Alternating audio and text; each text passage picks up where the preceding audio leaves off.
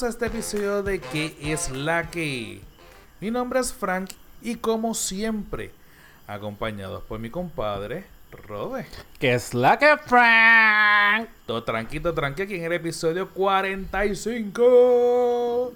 Llegando ya al medio peso. Llegando al medio peso, llegando al 52 del año, llegando ya al aniversario de ¿Qué es la que? Hay que saber qué es lo que vamos a hacer. Sí, ¿verdad? Tenemos que, estamos como que un poquito tarde para eso. Bueno, nunca es tarde si la dicha Es buena. es bueno. ¿Qué ha habido? Pues yo creo que no, no mucho. De esa pregunta como que ya no va a tener que hacer. Claro que sí, porque yo sabré. Pero los que están escuchándonos no. Bueno. Yo no, te, yo no te pregunto a nombre mío, te pregunto a nombre de los que nos escuchan, a Eh. beneficio de los que nos escuchan, que les interesa conocer qué es lo que está pasando con tu vida. no, no mucho. No digas no mucho, porque la última vez que te pregunté el viernes me dijiste, bueno, tú sabes, la explotadera, estaba dormido, me quedé dormido, pegado. Ah, no, ahora estoy viendo, Ah, estoy viendo series. ¿Qué estás viendo? Bueno, estoy haciendo una mezcla. Ahora, hoy mismo estoy viciado Ajá, por el último season de, de Grey's Anatomy. ok. Por una amiga que lo terminó. Y está loca porque yo. Para ponerse a hablar, oye, yo a, creo- a bochinchar, a bochinchar. Ah, era digo yo, fue Juliana. O sea, Ah, no, ok. es, no, es, no es un secreto. No, no es una persona ajena al Ajena al podcast. podcast. So, que, hello, Juliana. Este lo terminó, pero tengo, sexy. tengo un montón de series. Estaba hablando con Efra también los otros días. Y no me da el tiempo. O sea, no es como que puedo estar las 13 horas o 15 horas como antes haciéndolo. So que tengo la de Flash a mitad. Tengo la de Arrow a mitad. Yo tengo Flash, yo tengo Flash en hold desde Flashpoint. No, está chévere porque ya voy por el episodio número 9 y está de que en la madre, como están diciendo por ahí. Eh. Jessica Jones no la he visto. Eh, ¿Qué más? Por ahí. Hay una nueva también, es que estoy viendo películas. Terminé de ver eh, Talk Talk los otros días. Es una película española, está muy buena. No sé, estoy aquí buscando como que 10.000 metas. Estoy. Ah, diablo, por ahí viene, lo dijimos en el podcast anterior. es- es Stranger Things, la tercera Ajá. eh, season, que es como que más rayo parta cuando voy a tener la oportunidad de verlo también. Cuando empiece ahora. Y nada, tengo ahí un montón. Obviamente ahora tengo las de muñequito, pero. Ok. Pues, ya que tú te fuiste por ese lado, ¿verdad? Este, yo empecé a escuchar un podcast de... ah, también tengo un podcast que empecé. Podcast nuevo. Sí. Bueno, yo tengo unos cuantos, pero este en específico me está gustando porque tiene que ver con, con cine, libros, cómics y todo ese tipo de cosas, pero en vez de hablar en términos generales, cogen un tema en específico y lo rompen y hablan de eso nada más. Este, el podcast eh, se llama Desmenuzando y es de María Alegre y, y Rosa Colón. Este, y de verdad que está chévere. Lo menciono porque empecé a ver eh, una serie viejísima por culpa de ellos. Porque ellos van a empezar a desmenuzar eh, la serie de Neo Genesis Evangelion, que es un, un anime. Este, y ellos van a coger un episodio para hablar de ocho episodios. O que empecé hoy a ver el primer episodio de Neo Genesis Evangelion. Yo sé que cuando Efraín y Amaury este, lo escu- escuchen esto van a decir, loco, ahora es que tú vas a ver eso. Pero sí, empecé a ver eso ahora. So que vamos a ver si. A ver cómo va. El, primer episodio me dejó como que loco por ir por segundo, pero como tenía que hacer cositas para venir para acá, pues lo dejé ahí. Ah, qué raro. Este, yo tengo, yo escuché que el INER nos envió culto.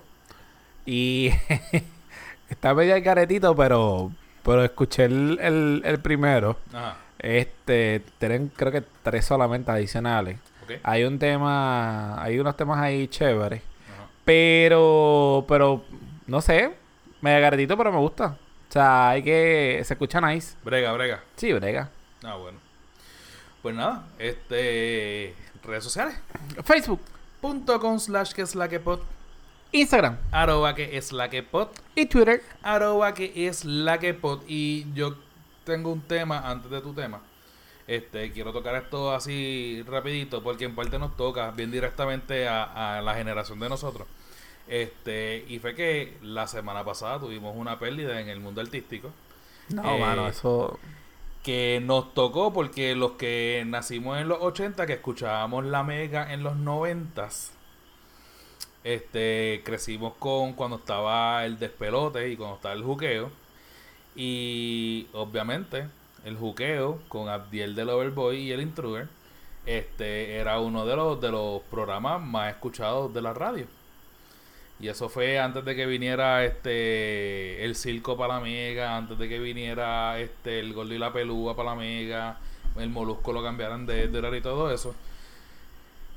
Y antes lo que se escuchaba era literalmente el despelote por las mañanas en la mega y el jugueo por las tardes. Eso es correcto. El, amanecimos el viernes con la noticia de que este Abdel del Overboy eh, falleció de un ataque, eh, ¿cómo es? Un ataque fulminante. Fulminante. Un ataque al corazón fulminante. Este. Y. Y fue como que bien devastador porque, en parte, o sea, 47 años, una persona que no, no padecía de, de sobrepeso, no aparentaba cuidarse. Es verdad que, pues, o sea, lo, lo que todo el mundo pasa cuando es este dueño de negocio, que pasa su estrés y toda la cuestión. Y es como que bien fuerte escuchar que una de las personalidades que tú escuchabas antes, y pues en parte, pues, o sea, vacilabas con él y toda la cuestión, así de la nada muere. Para las personas que no están dentro de- de- del país, de la isla, este, y nos escuchan, pues, y saben quién es, eh, apareció como que eran los reportajes o la cobertura en las noticias. Eh, básicamente, en resumen, lo que pasó fue que él se sentía un poco mal. eh, llamó a la hija mayor, él tenía tres, tres hijas. Llamó a la hija mayor que se sentía mal y que llevé para el hospital, pero algo como que normal, ella dice. A las 3 de la mañana. Eh, pero que digo que normal es que no se, que no se escuchaba, según el relato que, que aparece en el video de YouTube, que lo vi por, por cierto hoy. Eh, pero no se escuchaba mal ni nada, sino que, como decir que, mira, me siento mal, como algunas veces yo te digo, mira, me siento mal, voy un momento al hospital. Y él, él guió en su guagua y todo, llegó al, al hospital de Guaynabo y cuando llegó al hospital de Guaynabo lo atendieron, le cogieron vitales, todo, él habló y todo súper bien. Y de repente, puff, eh, trataron de, darle CPR, estuvieron aproximadamente como una hora. Y después de la hora, pues lamentablemente falleció. Es una noticia eh, que nos cogió todos por sorpresa. Eh, para mí es como que bien shock y todo esto. Nosotros cuando lo, lo tiramos por un chat que tenemos Fran y yo con, con Linet, específicamente, no, nos sorprende porque nosotros no es que tengamos 47 años, pero obviamente somos personas jóvenes. Eh, básicamente, si usted busca de los infartos masivos en los hombres y todo lo demás, la edad y el range que, que tiene que dar más o menos es esa. Él lo único que dice es que el, Y que ese, que ese tipo de, de infarto a los 40 es, es, es cuando más Sí. fatal es. O sea, te puede dar ese tipo de infarto después o antes de los 40 y las probabilidades de vida son mayores que cuando te da. dice que una persona mayor de 40. 60 años, si le da un, un infarto o algo así, No es tan devastador. Exacto, como una persona más, más joven. Eh, pero, mano, me, me tocó porque, primero por la clase de persona que es Abdiel, que se dio a querer, a, obviamente, a todo lo que es a, lo- a los medios. No es que sea pana mío, no lo conocía, pero el, el hecho de, de nosotros haberlo escuchado por radio por tanto tiempo, no sé si tú también te identificas que muchas veces uno se siente pana porque tú lo escuchas. En el es caso como, mío... Como el caso de los podcasts. En el caso mío, cuando volvió otra vez a, al... Lleva dos meses que había regresado a la radio, yo había dejado de escuchar la Mega por haberme ido a escuchar a Abdiel y el, y el. Tremendo cambio. Y entonces... sí, le pegué los cuernos a Pam. Eh, Eh, pan es lo único bueno que tenías. a, lo, a lo que voy al grano. Mano, me, pro- me preocupa porque... O algo que hablamos con... Algo, algo que yo hablo con mi mamá y con ustedes, las personas que, que esto me han llegado a mí, es el hecho de que hoy día nosotros estamos tan prestados. mm, o sea, al, al punto de que nosotros no sabemos ya el mito de que porque tú eres viejo o mayor o tienes una edad avanzada, tú vas a morir primero que nosotros. Ujú. Eh, obviamente más cagado todavía porque aquellos que padecemos depresión alta, pues tenemos un poquito más de riesgo. O de histeria masiva. Exacto. O emocional. presión emocional, pues un poquito más. Eh, estamos un poquito más al riesgo que, que una persona común y corriente. Eh, no sé. De verdad. Después de esto, tú sabes que han seguido saliendo noticias. Ese mismo, esa misma semana, para las personas también que Sábado. conocían, Abelino Muñoz muere. Pero ese, hijo de Joel. ese mismo día murió Pedro, el. Se me olvidó el, el apellido, el de la telenovela. Eh, Pedro Juan Figueroa. Pedro Juan Figueroa. ¿Qué? Ese, ese sí yo no lo sabía. El de las novelas. Pedro Juan Figueroa. El que tenía cáncer. El que trabajaba con Brolo Castillo. Exacto. ¿En serio, loco? Sí. Eso me estoy enterando yo ahora. Yo realmente me desconecté este, este fin de semana, pero yo no sabía que Pedro Yo me enteré ayer. Con mami. O sea que, hello, mami. Pero cuando murió el mismo, el mismo Sí, sábado. me dice que el, el mismo día, de- el mismo día de. Nada, lo que tú buscas la información para corroborarla. eh, es preocupante porque si es basado en eso del estrés, basado de la tensión, como decía Abdiel, que él estaba pasando como una mini depre o se sentía bien, bien estrésico con, con esa situación. Este. Exacto. Pero dice que murió en el 2017. Julio 7 de 2017. Ah. Sí. no sé qué pasó aquí. Aparece sorpresiva. Nada. Piche. Después se, se corrobora con. Con. Vamos a chequear ahora, ¿no? No, pero rellena. Porque Eh, regresamos en un momento. No, no, habla, habla, habla. Espérate, vamos a hacerlo. Yo estoy buscando. Nada, el punto es que este lo de Avelino también, digo, el, el de Avelino no era sorpresa, porque Avelino llevaba ya tiempo, eh, ¿cómo se dice? Llevaba tiempo hospitalizado, llevaba tiempo también, este, como se dice, eh, padeciendo de, de, de esta enfermedad, eh, que realmente no me acuerdo cuál es la enfermedad que padecía Avelino, pero era algo que tenía que ver Efisema. con- Ah, enfisema pulmonar. Efisema. Boca. Eh, pero como quiera, es fuerte saber. O sea, la, la fragilidad de la vida en estos días está a la última potencia. Y como que sentir esos dos cantazos de momento. No tan solo es eso. fuerte, porque con todo eso, Abelino no era, o sea, tampoco estaba tan entrado en edad, tenía sus sesenta y pico, pero era sesenta y pico cortos. Él lleva aparentemente años. Es verdad, es con- verdad que el estilo de eso. vida de Abelino era ¡Uhú! Pero, Pero es de, es de preocuparse. claro. El hecho de, de- de que cada día personas más jóvenes están falleciendo por causa de ataques masivos o infartos masivos. Eh, a- no tan solo eso, enfermedades cerebrales, condiciones ahora mismo del cáncer que está saliendo más a la, luz pública por cualquier cosa. Así mismo es. Pero Y sí, nada, no, quería, no quería, ajá. aparentemente sí murió en el 2017, eso que eh, El Pedro Juan que tú escuchaste no era. no, no entiendo. Y no fue el de los de todo tampoco. Eh, sí. So que nada. Este, nada, realmente. Este, no queríamos, no, no queríamos empezar tanto con, con una nota triste, pero es que pasó y nos tocó. Este, esa, esa nota la semana pasada y pues la queríamos comentar.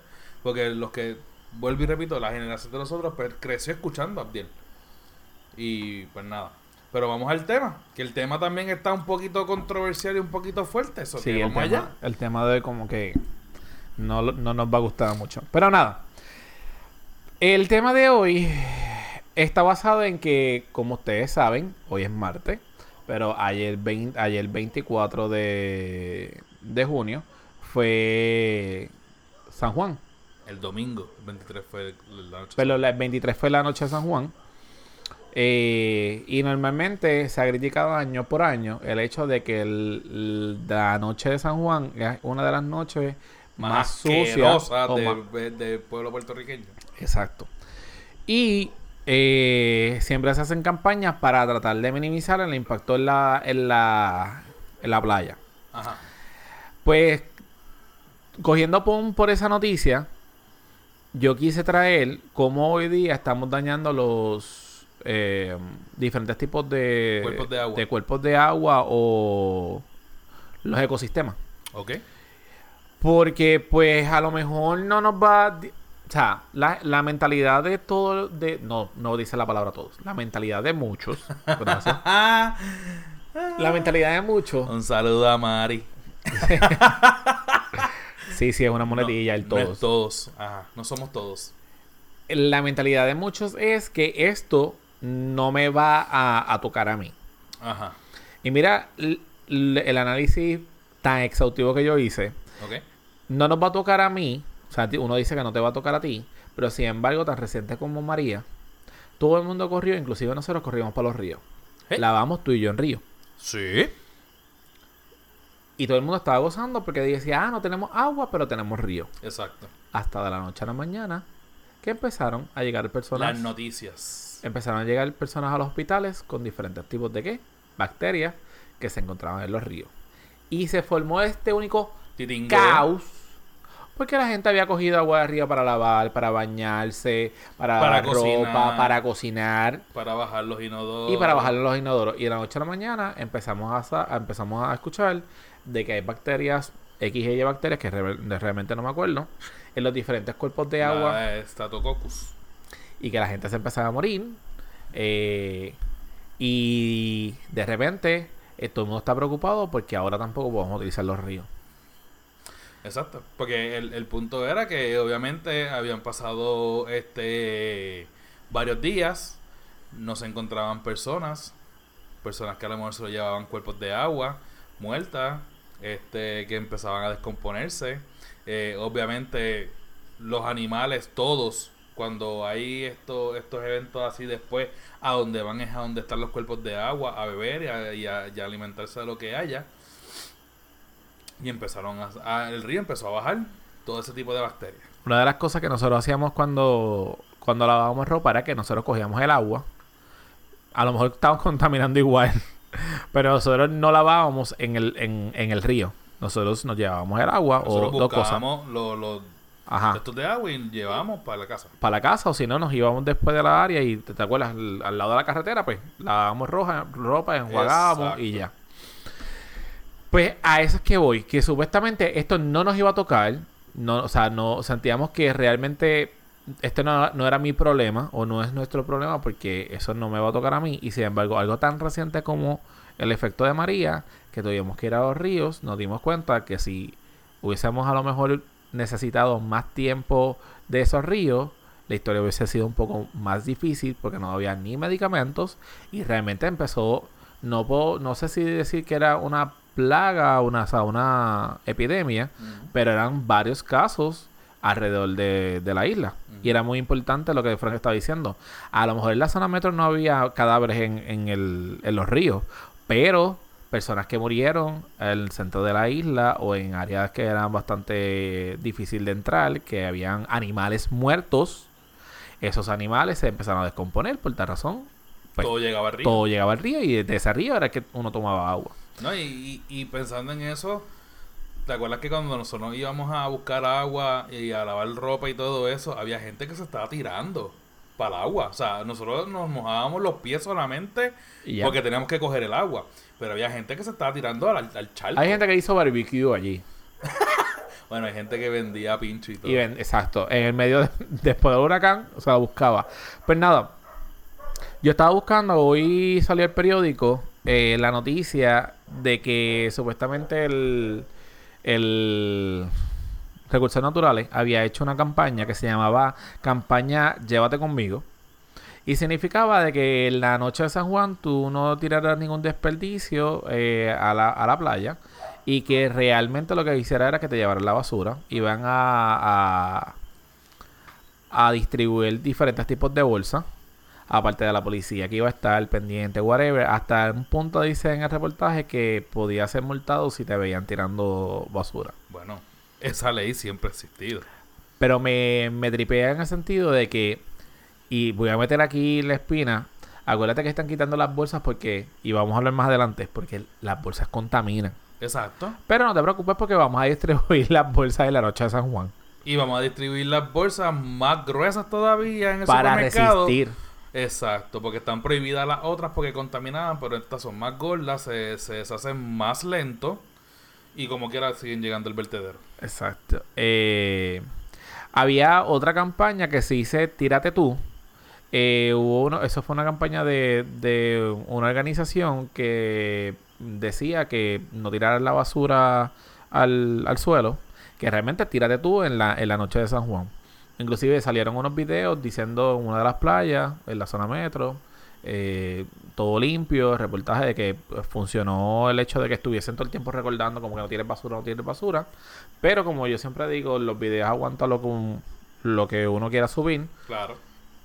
No estoy diciendo que sea embuste, que sea que no hayan tirado. Me Y refiero de que... la- y lo mismo las campañas publicitarias, porque tú te acuerdas cuando estaba la campaña de pitar a la basura. No. Eso fue para los 90. Fue una campaña publicitaria que estuvo bastante tiempo este, en, en, en la radio y en la televisión. Que era que pasaba el chamaquito o pasaba alguien en el carro, tiraban la basura y pita la basura. Que no Y- entiendo por qué tiene a la gente por la ventana las cosas. Pues mija.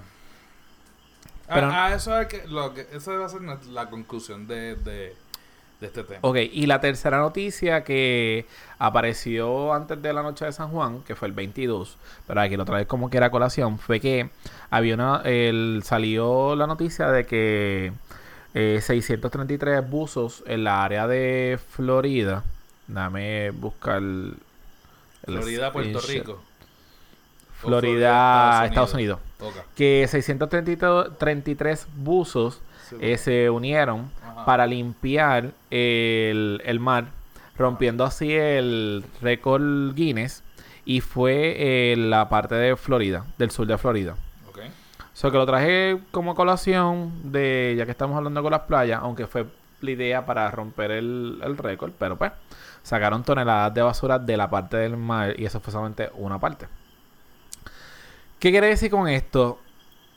No sé si realmente cuando tú lees las, las primeras campañas publicitarias o los anuncios de que supuestamente se le está haciendo y van a estar las personas en la playa para recordarle la importancia de que no contamine, no tire la basura, que tienes que cuidarlo el medio ambiente, bla, bla, bla, bla. La pregunta que yo me hago es que si realmente es efectiva. Que si es efectiva porque solamente ese día no tiraron basura. Ok. ¿Por qué? Porque yo entiendo que si pudo haber sido efectiva, porque claro, ese día no tiraron basura, tenías guardia, tenías ambulancia, tenías personal este en, no sé si en todo tipo, desconozco si era en todo tipo de playa, pues está heavy, tú hacerlo en todas las playas de zona metropolitana o alrededor de, estaría excelente si lo hiciste alrededor de toda la isla. Pero si solamente te limitaste a las cinco playas más comunes de la Ocean zona Park, Ajá. eh, El balneario de Carolina. El balneario de Carolina. Eh, Fajardo, las Croabas y. qué sé yo, la One Ponce. Exacto. Que por lo que vi el reportaje solamente fue zona. Metro. Ajá. Ok.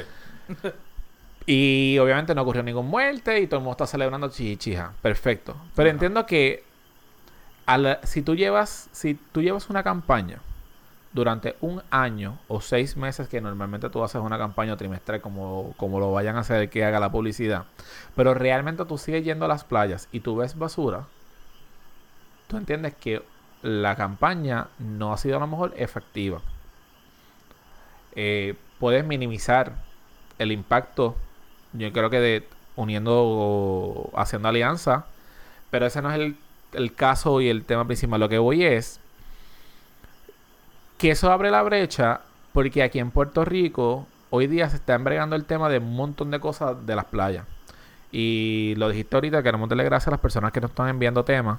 Sí. Uno de los temas que vamos a estar desarrollando más adelante es el, la privatiz- privatización de, la, de, las playas. Saludo, Mari. Eh, So que tenemos eso, tenemos ahora mismo, eh, estamos en verano, las playas, el aumento de playas y en los balnearios y playas eh, es bastante. Eh, la cantidad de basura es constante. Y, y es preocupante como por lo menos ahora mismo también salió en estos días una noticia diciendo que China no iba a comprar más, más botellas plásticas. O sea, a, a Puerto Rico. Eh, Ah, para lo del reciclaje. Exacto, reciclaje. So que nos estamos olvidando de que ya el mundo completo está como que un poquito sobrecargado de, la- de tanto basura. ¿Qué vamos a hacer? Y es preocupante el hecho de que vamos a hacer con tanta basura. Porque es verdad aquí, eh, cuando tú vas a un balneo, cuando tú vas a un... ¿Cómo se llama? El de los desperdicios sólidos. El que no tiene la basura. Se olvidó ahora mismo El vertedero. el vertedero. Está bien lindo el de Plaza de las Américas. Está hermoso esa montaña que está allí. Y la le sembraron pasto y todo lo demás, pero eso era el vertedero. Ta- Estamos bajo, bajo, eh, ¿cómo se llama? Basura. Obviamente Y ahora. ya hay unas cuantas que dijeron, si no me equivoco, hay creo que tres o cuatro vertederos que ya están llegando al 95% de, de, de su tope y están a punto de cerrar. Exacto, estamos vendiendo la basura, o sea, estamos haciendo negocio para que la basura de la isla otra persona se la lleve, porque no, no hay espacio. Y estaba buscando cuáles eran las, princi- las principales causas de la contaminación de playa y podemos enumerar varias diciendo primero eh, el descargar la agua de la residencia. ¿Qué tenemos ahí? Este, que esto, o sea, estamos hablando obviamente por lo de la noche de San Juan, pero si tenemos un poquito de, de- de memoria, eh, cuando fue Semana Santa, también tocamos el tema de que para la Semana Santa en los diferentes balnearios hubieron, hubo voluntarios que sacaron 554 libras de basura nada más en Bullé, en Cabo Rojo. Es impresionante las toneladas. Y estuve en la playa normal. Pero eso está en el fondo del Sí, mar. ahí pero eso, es- eso es entre lo que está afuera y lo que está dentro del agua. Pues nada, siguiendo obviamente la descarga de aguas residenciales, que ha sido también un término aquí en Puerto Rico preocupante, porque ustedes saben la parte de allí de, de mm, Carolina, que está la parte, Dios mío, ¿cómo se llama esto? La de Condado, el último trolley, todas esas áreas que están ahí. Ocean Park. Ocean Park. Eh, ahí siempre hay, hay problemas de inundación porque ahí no hay desagüe. Sí, porque esa parte ahí es inundable. Eso es un mogote allí. Exacto. Eh, y también es preocupante porque aunque están las áreas para recoger el agua de la residencia, pero cuando eso se inunda, eso no hay nadie que esté Y allí. si te fijas, hay varios sitios en donde hay desagües de las alcantarillas directamente al mar, a esa área de ahí. Eso es lo que voy a ver, a- iba a decir ahora, los diferentes drenajes que hay para, la, para el mar. Ajá. Eh, también está, no, no voy a hacer el mito porque no es un tema que desconozco, pero siempre dicen, ah, no te preocupes porque esos desperdicios entre las bacterias y el mar, automáticamente todo eso se disuelve y pucutum. Eso es falso. Eh, No, no a niveles de cómo se está Ajá. tirando. Las plantas de tratamiento es otra de las causas. Los residuos de botes y embarcaciones, eso es una de las cosas que la gente dice, se van en botes o los mismos aviones. Eh, y tú cargas, los que hemos tenido oportunidad de ir, tú cargas y descargas Claro. el bote. so que eso se va, se va al agua.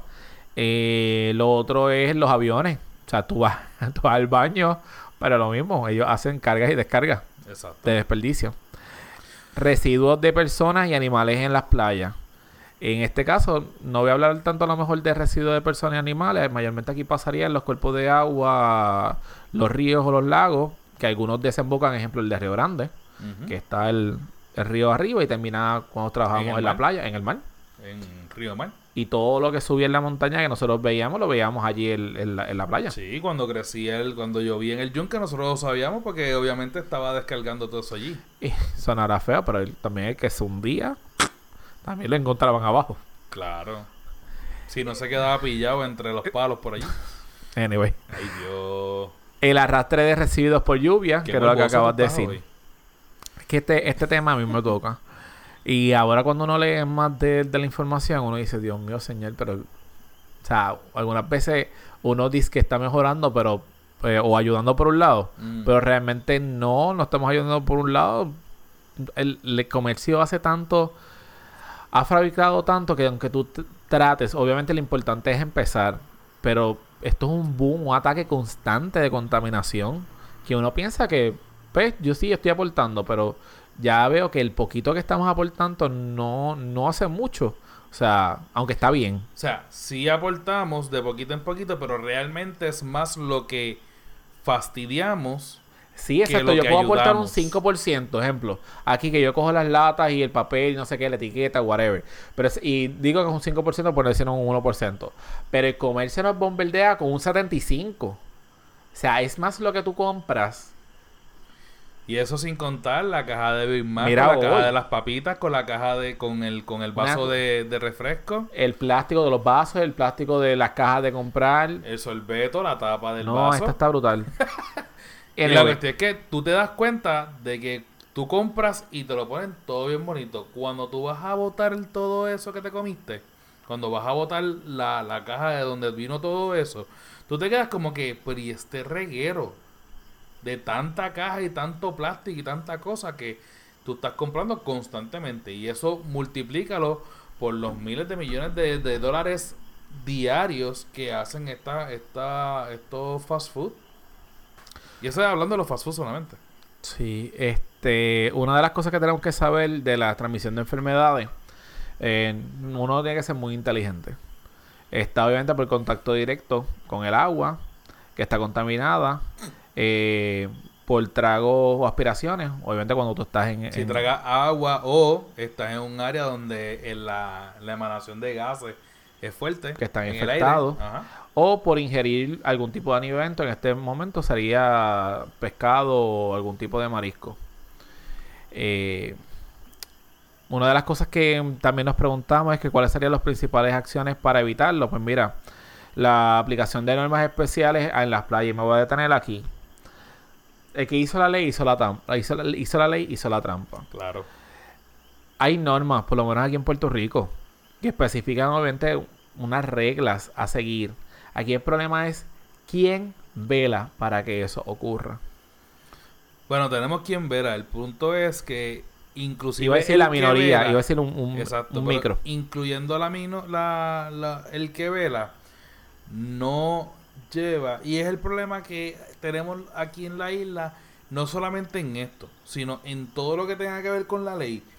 Cuando no hay, no está eh, el precio a pagar realmente. O sea, porque podemos tener la ley, pero ejemplo básico, lo de este, estar en, la luz parado en el carro y treparte y parar encima de, la, blanca. de las líneas blancas.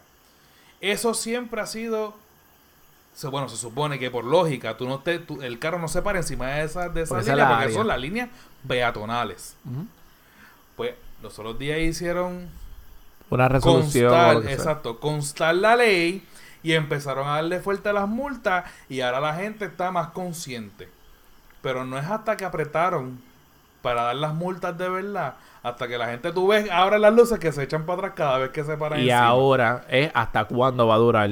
Pues no, que, ya, ya eso pasó. acuérdate que esto es moda. Sí, no, ya, ya, es que ya yo no veo que, que estén dando, o sea, eso fue un boom en las primeras tres semanas. Después de eso yo no he vuelto a escuchar más nada sobre el tema. Este punto yo lo voy a dejar así un poquito abierto porque lo dijiste que esto también es a nivel mundial. Claro. Y podemos vamos a ver ahorita cómo el poder hace que la ley no sirva para nada. Con los negocios, simplemente si yo quiero algo, lo hago y se acabó. Tengo el poder y puede yo saber que estoy dañando el ambiente, pero es que no importa porque esto deja Pero es que dinero. no- pero- y no me afecta a mí ahora. Eso Eso, es- le eso- va a afectar a generaciones después de mí. Yo voy a estar muerto y yo no voy a sentir nada. Pues mira, Y otra- esa es la mentalidad de muchos, lamentablemente. Por eso fue que también hicieron el Capitán Planeta. Sí, man. Ahora la cosa es la aplicación de programas este, permanentes de monitoreo. Lo mismo. Aquí en Puerto Rico es quién lo va a supervisar. Y, y- o utilización del sistema de alerta y cierre de playa para la calidad de agua. Eh, aquí en Puerto Rico, este, y entiendo que en otras partes del mundo, monitorean cada cierto tiempo eh, cuánto es la calidad de contaminación, o sea, qué, qué nivel de contaminación están los diferentes tipos de playas y anuncian de que no vayas a tal playa porque está más contaminada Exacto, que otro. de- pH. o de bacterias. Algo que también tenemos que saber es las medidas para el cuidado de las playas. Están más que claro y se escucha bien bonito el que dice no tirar basura, no realizar fogata. Y me voy a detener primero, no tirar basura. Nosotros podemos ver cómo llega tanta basura cuando trabajábamos en la playa de Río Grande. En una área que no había nada cerca. Pero encontrábamos en la playa basura con pantalones. Gracias a que el área, lo único, o sea, se hacía yo creo que mensualmente o cada ciertos meses que hacían los voluntarios una, li- una limpieza de playa. Y prácticamente el canto donde nosotros trabajamos Siempre era lo más limpio porque literalmente el, el- el mesero de la playa Limpiaba, se supone que recogía junto con los los pulatendan. toda la basura que. Exacto. Pero obviamente hay cosas que se zafan y hay cosas que después por la noche Y era hasta las gente- 5. No, y había gente que por la noche llegaba con sus neveritas y se ponían a beber allí y le importaba tres. Y esa zona era zona de tortuga. Exacto. Que vamos, Vanidaje. que vamos, hay una noticia de una tortuga que ha hecho brutal. Nada, eh, siguiendo con el tema, el no hacer fogata, pues obviamente aquí en Puerto Rico por lo menos ya ha mermado un poco eso, pero es por el hecho de, de la contaminación de lo que, lo que tú puedes utilizar para prender la fogata o lo que tú estás quemando para hacer la fogata. Eh, no arrojar la basura a los, a, a los muelles, eh, reutilizar los materiales, unirse en la jornada de limpieza, que aquí por lo menos en Puerto Rico, por ser, no sé, entiendo que turistas todo el tiempo, pues sí hay que dárselo aquí, que siempre se hacen campañas de, de- de limpieza de, de playa. Eh, evitar obviamente que las personas no dejen la famosa basura, que uno de los problemas que ocurre aquí en Puerto Rico es que mientras tú estás ahí, tú recoges posiblemente. Pero cuando tú te vas a ir, tú no te llevas la basura, tú la dejas. Ahí vienen los perros, viene cualquier cosa, romper la bolsa y hiciste absolutamente nada porque dañó lo mismo. Sí, es como cuando, cuando la playa está bien llena, hay zafacones en la playa, pero los zafacones están que explotan. Y lo que hace es que, pero yo recogí mi basura Y lo pones al y ladito del como, y como el zafacón está lleno, pues yo lo dejo al lado y cuando venga a buscar otra vez, mire señor, Multiplícalo por la gente que lo hace. exacto, tenga un poquito más de Llévesela. materia gris. Si usted lo metió en una bolsa, llévese lo que le cuesta botarlo más adelante, que le cuesta llegar a la casa y botarlo en el zafacón de la casa. Una Por de, lo menos, ¿verdad? Mínimo. una de las cosas que, que yo conseguí es el hecho de una tablita de... Yo desconocía esto. O sea, yo me enteré literalmente cuando busqué el, el- el material. Ajá. Y es devastador totalmente. Yo no sé cómo las industrias, sabiendo esta información, siguen produciendo estos tipos de, de artículos. Mira, y para el conocimiento de todo el mundo, dice de 1 a 2 años, eh, bajo los rayos del sol, eh, tú tiras una colilla de, de cigarrillo y puede tardarse aproximadamente 2 años en desaparecer. Pero si cae en el agua, se desintegra más rápido, Pero, pero la contaminación es peor. es mayor, exacto. En 10 años, o sea, aproximadamente 10 años, es el tiempo que tarda la naturaleza en transformar una lata de soda o de cerveza al estado de óxido de hierro. Y no es que se, ya se desintegró la lata. No, no, es, es que ya se está, ya, ya está oxidada. O sea, 10 años. Y eso es una lata. Y aquí todo viene en lata o en botella. Puede ser la cuestión. 100 años de acero o plástico, los encendedores desechables se toman su tiempo para convertirse en otra cosa. O sea, no se desintegra. Exacto. O sea, ahí está hablando específicamente de los, de los lighters. Ajá. Que tienen cantos de pedazos de acero, tienen pedazos de plástico. Y se pueden tardar 100 años en que todo comience a desintegrarse. Comience. El acero expuesto en el aire libre recién comienza a dañarse y enmohecerse eh, lentamente después de 10 años. Exacto. O sea que ese lighter va a hangar allí Si ese en la tierra al lado de la playa Pero eso o en el parking al aire libre. Si ese una bolsa de basura. está dentro de una bolsa de basura o ponle que cayó dentro, o sea, en la arena y empezó a enterrarse, enterrarse, enterrarse, eso se tarda más en descomponerse. Aquí es que empieza, yo creo que, no sé si lo peor viene ahora. Dice, de 100 a 1000 años, las botellas de plástico son las más re- eh, rebeldes a la hora de transformarse. Al aire libre pierden su eh, tonicidad, se fragmentan y se dispersan. Enterradas duran más de 100 a 1000 años. Y eso estamos hablando de la botella de Coca-Cola, el padrino, eh, las botellas de agua, etcétera, etcétera, etcétera. 150 años las bolsas plásticas. La naturaleza suele en- entablar, como dice, una batalla, una guerra durante esos elementos. Y eso es bolsa plástica, me imagino que la regular. Si, si vamos a hablar de las eh, las bolsas plásticas que están dando ahora en el supermercado, que son disques reusables, pero la gente las reusa simplemente para botar más basura, pues me imagino que se deben tardar más que eso. No tan solo eso. Es esa la de supermercado, porque la, bol- la bolsa de basura de tu casa. Ahora mismo yo pude La comprar. Yo compré. Las, las que son súper resistentes. Por eso yo pude comprar ahora mismo una que son green. Este, del medio ambiente. No sé cuánto se va a tardar. Este. cuando, cuando las compraste, ¿qué fue lo que buscaste? ¿Qué fue lo que viste en la caja? Que te decían que eran green. Bueno, no, te describen. Este que. que son más se, se deshacen más con más, más rápido Más rápido. Es todo. pero que la una- negra. pero hay unas bolsas por ejemplo las Glad que son estas mega La resistente. mega resistentes mega strong que tú le puedes poner un plástico un vidrio y se estira se estira se estira pero no se rompe esa debe durar más que una bolsa plástica de, de supermercado 150 años.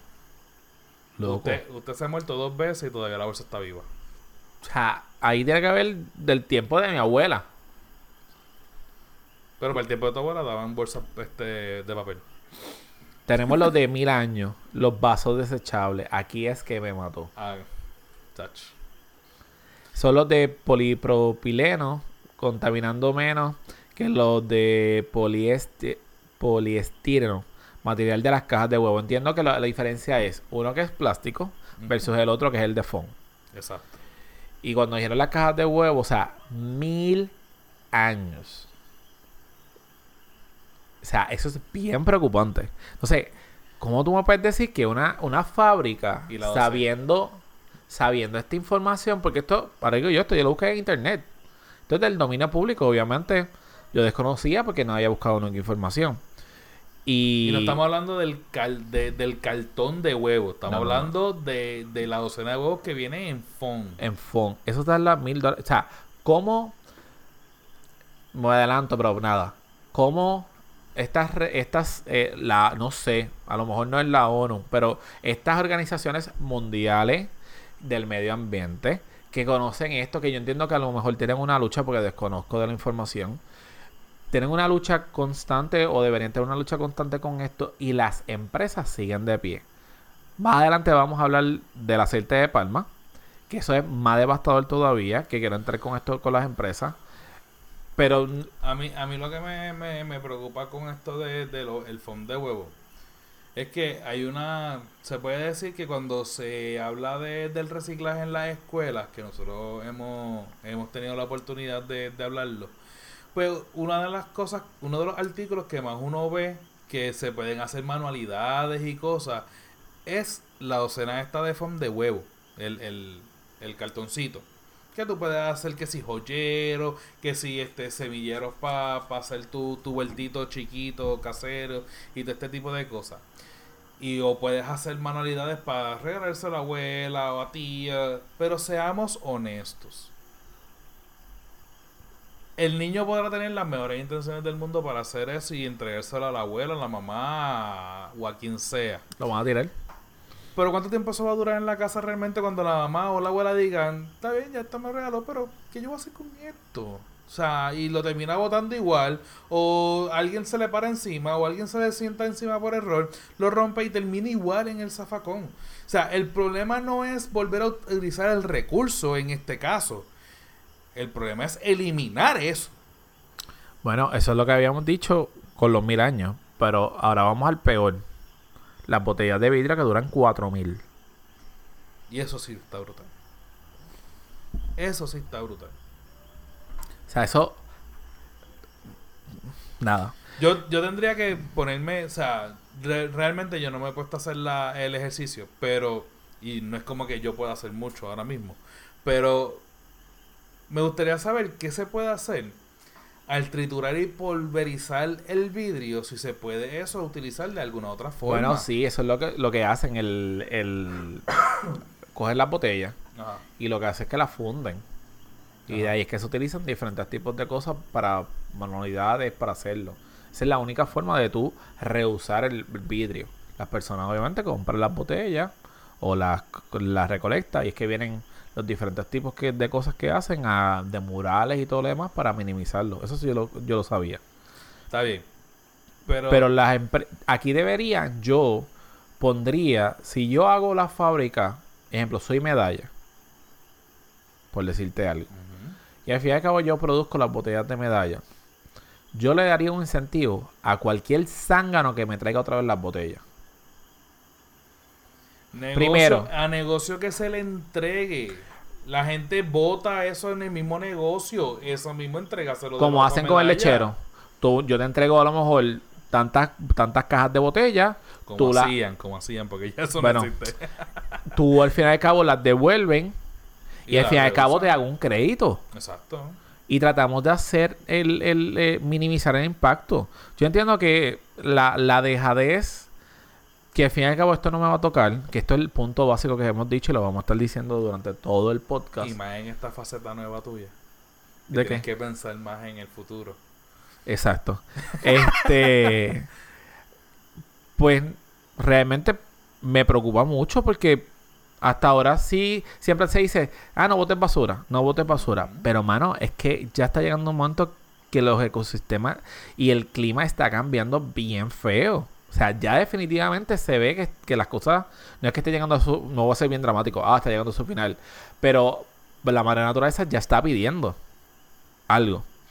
Y de un tema seguimos a otro, pero tiene que ver con mismo con la contaminación y lo quiero traer. Obviamente yo soy un animal lover, bien brutal. Frankie en uno de los podcasts lo había mencionado y lo quiero traer otra vez a colación aquí, que en marzo de este año habían dado la noticia en... ah, antes de eso. Antes de eso tenemos que dejar saber que en Filipinas este es uno de los, de los países con más Contaminación al, al mar. al medio costas. ambiente, exacto, las costas tienen. Pero nada, que había dicho que había encontrado una ballena. No mm, tengo por ahí el, el tipo de ballena. Y Sí, es que dicen el nombre científico de la ballena. Pero. Cuvier se llama. Eh, había muerto, la había encontrado muerta con 40 kilos de plástico en el estómago. Y usted lo pueden buscar en YouTube o en cualquiera de las, lo puede googlear. Es impresionante las fotos del estómago de la ballena. Eh, fue obviamente una víctima más de los residuos del mar. Dice el reportaje que el plástico tenía plástico de todo tipo y color. Habían bolsas de supermercados, sacos de arroz, eh, grandes eh, envolturas de, de guineos o bananas. Entre, hoyos, entre otros se habían eh, acumulado, como dice, 40 kilos de residuos. Eh, Y para el que, se- el que quiera saber cuál es el, el tipo de ballena, el tipo de ballena que hubiera es en la, en la que se parece al delfín. Ah, exacto. Su científico es, su nombre científico es algo de Cipus o algo así. Una de las cosas que nosotros encontramos fue que Filipinas está considerado como uno de los países más afectados en, en Más afectados, no más puercos que hay. no gracias por decir por la acumulación de, del plástico. Hay diferentes diferentes tipos de organizaciones que obviamente bregan con este asunto, eh, pero lamentablemente ha sido uno de los, de los países más atacados. Una de las cosas también que me dio curiosidad, porque también aparece mucho en noticias, esto es de lo que aparece en noticias, eh, es que ha aparecido también las, las tortugas, diferentes tipos de tortugas, personas que a lo mejor están en barcos. ¿Tuviste la tortuga que, que, que de bebé, de más chiquita, se le enredó el plástico este de, la- de los cispas de cerveza y se le hizo, o sea, cuando fue creciendo, fue creciendo, fue creciendo, pero entonces donde estaba alrededor el plástico, se le quedó así. Entonces tú, tú veías un 8, era la parte de arriba, donde está el plástico, y la parte de abajo. Pero se la cortaron. Eso se lo cortaron, pero ya el daño estaba hecho. Porque eso, el- la parte donde estaba el plástico no vale va a- no se va a expandir. Pues mira, una de las cosas que averigüé fue que las tortugas marinas tienen un 50% más de probabilidades de mortalidad que, otros animales, ya que si ellos ingieren 14 piezas de plástico, tienen el 50% de que ellas mueran. Eso fue aparentemente un estudio que se publicó en la revista Nature. Y también dice los científicos que descubrieron que si una tortuga tiene al menos 226 piezas de plástico en su intestino, ya es mortal. O sea, ya definitivamente muere. Y que el problema con eso es que ese tipo de animal lo que comen son medusas. Sí, ellos Y lo que, lo que, lo que, el plástico, la bolsa plástica, eso es lo que parece. Eso que Una- lo confunden fácilmente. También una de las informaciones es que los científicos han identificado que el plástico afecta a por lo menos, escuchen el número, 700 especies marinas. Y digo, hablé de la ballena y de la tortuga porque son lo, obviamente lo, lo in que ha salido en estos últimos meses. Pero por lo menos si vamos a, vamos a pensar de los mangles, vamos a hablar de los corales, vamos a hablar de todos esos animalitos como la laguna bio... bio ay Dios mío, la, la, la que son de los, yo digo fluorescentes, bioluminescente o algo así. Ah, Bioluminiscente. exacto. Es que, es que Frankie me está enseñando la, La tortuga. La tortuga. atrapada en el plástico de, de, de- este que no que no se mencionan los, los animales que obviamente eh, desastres de, de gasolina o petróleo en el mar las famosos delfines eh, el calentamiento ahora mismo de las aguas que han hecho que, que los animales tengan que, que irse de, emigrar de, de unas de unas partes. Vi en la noticia los otros días un, po- un oso polar que, que lo encontraron por la carretera o todo lo demás y parte del document del, de la información que, que aparece es que eh, le consiguieron en esa área porque ellos están buscando diferentes tipos de, de comida y tuvieron que moverse. Obviamente como siguen construyendo cemento y lo demás, pues siguen atacando más el área donde los animales viven. Y a mí me molesta cuando dicen, ah, es que los animales, no, uno no puede estar aquí porque hay animales, ejemplo, peces. Lo normal, y vamos a hablar claro de las quebradas y ríos. Usted se mete en un río, están los peces. Muchas veces se ven cute el hecho de que tú participes. Son buenos los ríos o las charcas aquí en Puerto Rico, pero tú lo que estás haciendo es dañando el, el medio ambiente de la- del animal. Está chévere, estamos allí cinco horas jangueando, pero pues está, está, está en su casa. Tú te estás metiendo a la estás- Tú te casa. estás metiendo en su hábitat. Y con eso de pie al último tema que, que me toca de todo corazón y se me hace un nudo en la garganta, es porque vi esta noticia y yo sabía de la información ya cuando yo estaba haciendo mi maestría más o menos para el 2000, 2012, 2013, por allá. Era el hecho de que el famoso aceite de palma. Yo desconocía lo que era aceite de palma para aquel tiempo. Que Eh, no es lo mismo de aceite de coco. no. Y dice el titular de este reportaje, dice que las empresas multinacionales envenenaron y dispararon a los animales por el aceite de palma. Le voy a decir brevemente qué fue lo que pasó. Y es el hecho de que eh, en Malasia eh, había... Vamos a empezar. Ok. En Indonesia y Malasia son los dos eh, lugares donde el 90% del aceite de palma se consigue y es distribuido alrededor del, del mundo. Y esta noticia dice que eh, en Malasia estaban buscando, estaban recolectando los, los aceites de palma y mataron, envenenaron a 14 elefantes. Eh, eran de la misma manada. Por simplemente el hecho de que ellos consideraban que esos elefantes es una plaga. Y a lo mejor usted se va a picar igual que yo. Pero pues hay que hacer un poquito, hay que extender la mente. Porque plaga no son los mosquitos, plaga no es un insecto. Plaga es todo tipo de animal que afecte la cosecha El medio ambiente. o ajá, que afecte. Ese, ese, ese, ese ecosistema. Exacto, ese ecosistema. Eran elefantes pigmeos de Borneo. Exacto, los animales este, dicen que eran animales extraños, se consideran una plaga en la plantación de palma de aceite y cada vez son menos los ejemplares, o sea, en este sentido los animales, que quedan debido a esto. Eh, ya yo tenía conocimiento y había buscado reportajes que en esa área los chimpancés, eh, los rinocerontes en, no sé si en Malasia o en Indonesia, eh, los elefantes, los también monos regulares, cualquier tipo de animal que ponga en peligro la cosecha, automáticamente ellos los mataban con pesticidas. Esa es una de las formas. Pueden ver videos en YouTube eh, usted puede entrar también y a los chimpancés, eso, ese video jamás se me ha olvidado. Lo que hacían era que cuando no se querían salir, lo que hacían era que prendían en fuego el bosque y todo animal que estuviese, pues moría.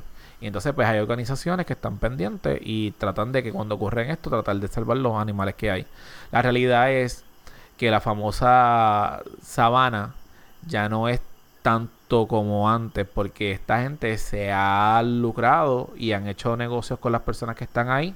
El hecho de que si lo sacan, ellos explican que ellos lo remueven, pero metiéndole en unas cosas, aunque tú no quieras, te hacen la fuerza a removerte, en términos generales, para utilizar, talan el bosque, y después que talan el bosque, empieza a sembrar el, el famoso, la palma, que tienen una, es como si fuera una semillita, una bolita roja y lo que hacen es con tractores. Los Parecen una Raspberry gigante. Exacto, una Raspberry. Lo que hacen es que los cortan, los tiran. Eso después lo limpian como el tiro del café.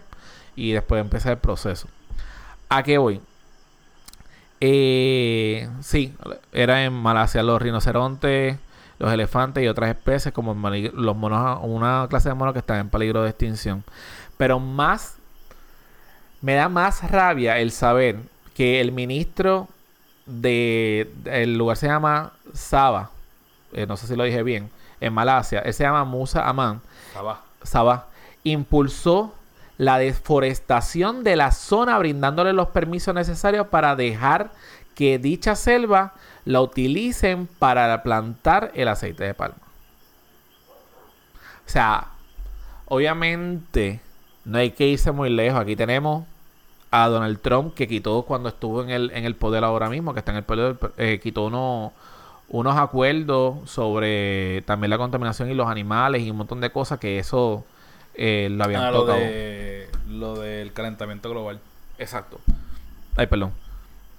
Déjame el micrófono. Y ahora, o sea, da rabia el hecho de que tú sabiendo de que estás matando los animales de esa área y estás cambiando lo que es un bosque tropical por sembrar una cantidad de, de palmas, obviamente por explotar por el maldito dinero, tú sabes que estás dañando al ecosistema y a ti no te importa. Al fin y al cabo yo tuve el poder y al fin y al cabo yo doy los permisos. Este caso está, tengo información que está del 2012, aparece en otra información que del 2004, 2007 empezaron con este boom pero mayormente en el 2012 comenzó el, el comenzó que las empresas utilizaran el, el aceite de, de palma bien brutal. Y esto es un documental. No, no. Estamos hablando ahora mismo. Sí, bueno. De, aquí voy al, documental. Esto es la noticia literalmente. Esta fue una noticia que salió dejando plasmado de que mataron los, los animales y dejando saber al mundo de que los elefantes que estaban allí en esa misma área los envenenaron. E inclusive un guardabosque explica, que yo te lo había comentado a ti, cómo un elefante pequeño cogió un tronco, esa historia para mí es matadora, y le daba a la mamá. Deja que la gente lea eso. Para, para, tratar de levantarla. De ahí busqué un documental que es de Indonesia, a la cual explican, dura 25 minutos, Fran lo va a subir en, la, en, en, el podcast, el, las notas de la noticia. En la cual las personas que vivían, viven en esa área de Indonesia, ellos explican cómo tuvieron que, algunas veces tuvieron que moverse del área, porque pues lo sacaron. Otros llevan la lucha contra abogados, aunque viven allí en el bosque, pero se han orientado y hay, hay instituciones, organizaciones que los van que los ayudan. Ellos mismos dicen que por una parte ellos eh, les removían la, la hacha o le escondían los materiales y que venían días más tarde a, a con más, con más manos de obra y más materiales para de, de- deforestar el bosque. Eh, pusieron en contra a personas porque pues independientemente es una comunidad pobre, el documental lo que dice es que tenían 383 habitantes. Eh, tiene esa misma área y pues obviamente pues por dinero, por trabajo, porque no quieren ser pobres. Pero cuando ustedes vean el video, yo, yo me pregunté de momento que, que hacen las tomas, el río donde ellos viven está color fango. Y mi primera pregunta fue, ¿de dónde es que toman agua? Si realmente eso es lo que hay ahí. Bueno, eso es lo que hay ahí después de lo que hicieron en la... ellos explican que antes de, de empezar a talar el bosque, primero el, era bien húmedo, era frío. Ahora mismo él dice que los- la temperatura del bosque está muy alto. Eso es una. Dos, el hecho del agua. Yo vi unos drones, yo entiendo que obviamente cogen de agua del, de la de la lluvia, pero en donde ellos se bañan, limpian ropa y todas las cosas, es ahí mismo en el río, que es la misma casa. O sea, tú abriste la, la puerta y ya, ya está el río al frente. Y los nenes juegan de lo más bien, pero ellos explican que está lleno de fango. Antes, y antes de que este, estas me, me industrias llegaran allí a, plantar y, a deforestar, eh, explicaban que ellos no necesitaban nada. O sea, y, y hablamos eh, de- del punto de vista de una comunidad que pues no conoce la tecnología, no conoce este tanto la, la Es agricultura solamente. los avances de una ciudad y todo eso y que ellos no tenían que salir ni siquiera a la tienda a comprar nada porque ellos sembraban todo y tenían todo. Y cuando llegan estas mega industrias a deforestar y hacer y a, que- a apropiarse de, la- de las tierras, ellos se pusieron en contra. Pero dice que el treinta y pico por ciento de la población de esa, de esa comunidad están trabajando con las con, con la industria esas que están deforestando. Eh, eso sí, eso es correcto lo que están diciendo. Estaba buscando, aparte de eso, ellos explican, eh, dijeron del agua, dijeron de que por culpa de los pesticidas que tiran a cada rato para el Para terreno, los insectos y eh, las plagas. Eh, automáticamente eso baja al río. Ellos saben que ese río ya está contaminado. También ellos Ellos explican tienen que buscar un sitio, kilómetros de distancia, a, a Para diferencia de sembrar. antes, que plantaban allá al lado de las casas, ahora tienen que caminar kilómetros para llegar a un sitio donde esté más o menos fértil para ellos poder plantar lo que ellos se van a comer. Exacto. Eh, eso que el suelo a, mí, también está a mí lo que contaminado. me, a mí lo que me vuela la cabeza es que el documental empieza diciendo que el aceite, por más boom que ha tenido en estos últimos años, es un aceite que no trae tantos beneficios como otros aceites. Sube el, la diabetes y tiene más probabilidades al utilizar ese aceite a crear este, células cancerosas que cualquier otro. Y con todo y eso, ha subido es, ese, ese, ese aceite, ha subido más en venta que inclusive el mismo aceite para cocinar. El boom. Y el 2017 fue que explotó.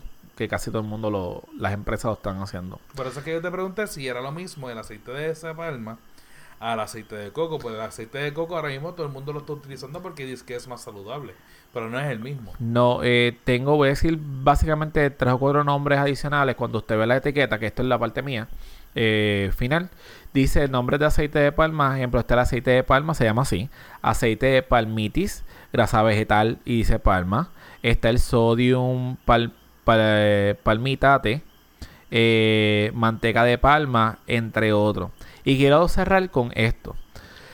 Y Sí, dice, yo- Dice, y perdona que te interrumpa, dice para qué se utilizan. No, no, ahí lo que te está Sí, eso es lo que voy, espérate. Ajá. Eso que voy. Te estoy diciendo en la etiqueta que a lo mejor no dice aceite de palma, pero te dice, hay como 15 formas diferentes de cómo se llama. Le dicen. Pero ahora vamos.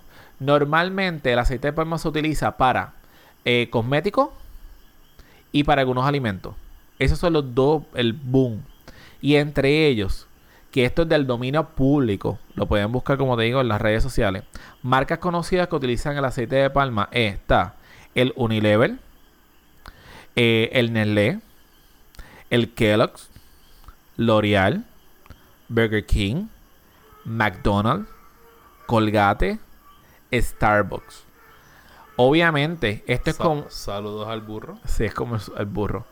A esto que voy, están, esas son las marcas principales. Ustedes a lo mejor no saben o sí saben que cada marca tiene una sombrilla. Ahí de, ellos tienen diferentes tipos de productos y obviamente lo utilizan para, para eso. Yo a lo mejor dejaré este link también. Están también para galletas. Eh, está la Oreo. Está la Chocolate Chip. Eh, están los Fruit Loop de cereales. El Choco Pops. Eh, el Gol- eh, la Golden Graham. Los cereales obviamente de Nestlé. Están las Ruffles, los Doritos. Los fritos. Los Reese's.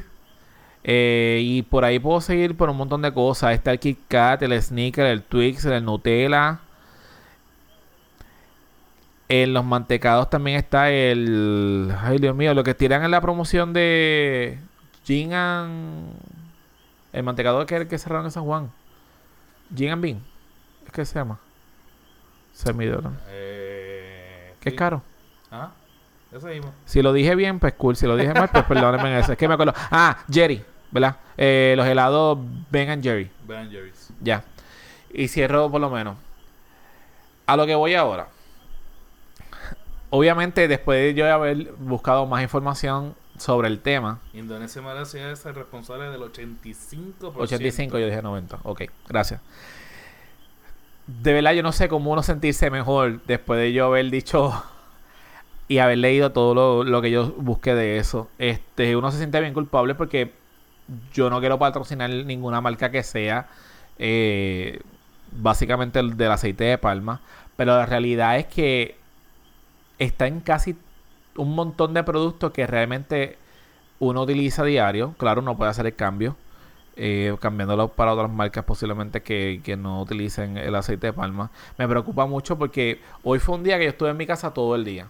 Que yo tuve que preparar desayuno, almuerzo, snack, comida, un montón de cosas.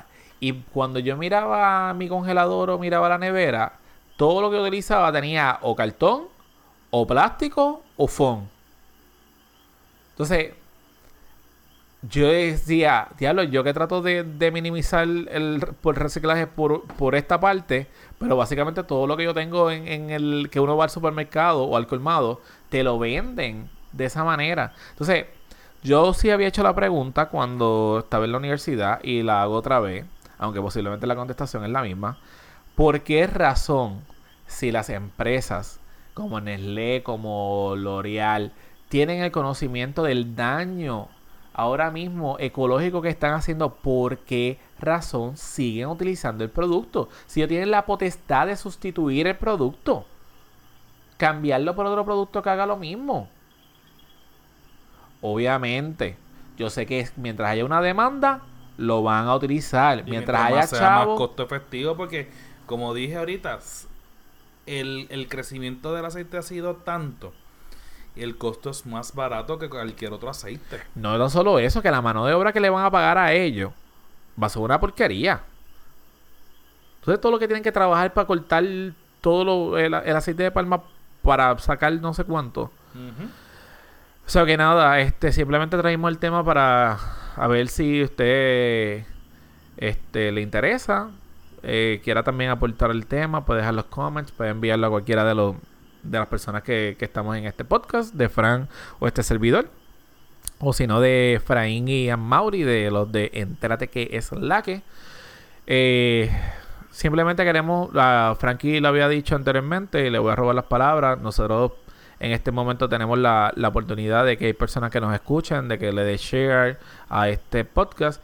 Y si nosotros podemos, pues, plantear este tema y servir de de apoyo a esas personas, organizaciones que, que desean este, proteger el medio ambiente, también las personas que a lo mejor quieren hacer un cambio y que a lo mejor no sabía que estaba haciendo también un daño y usted quiere pues, mejorar el, el medio ambiente, pues mire, ya aquí tenemos un poquito más de información.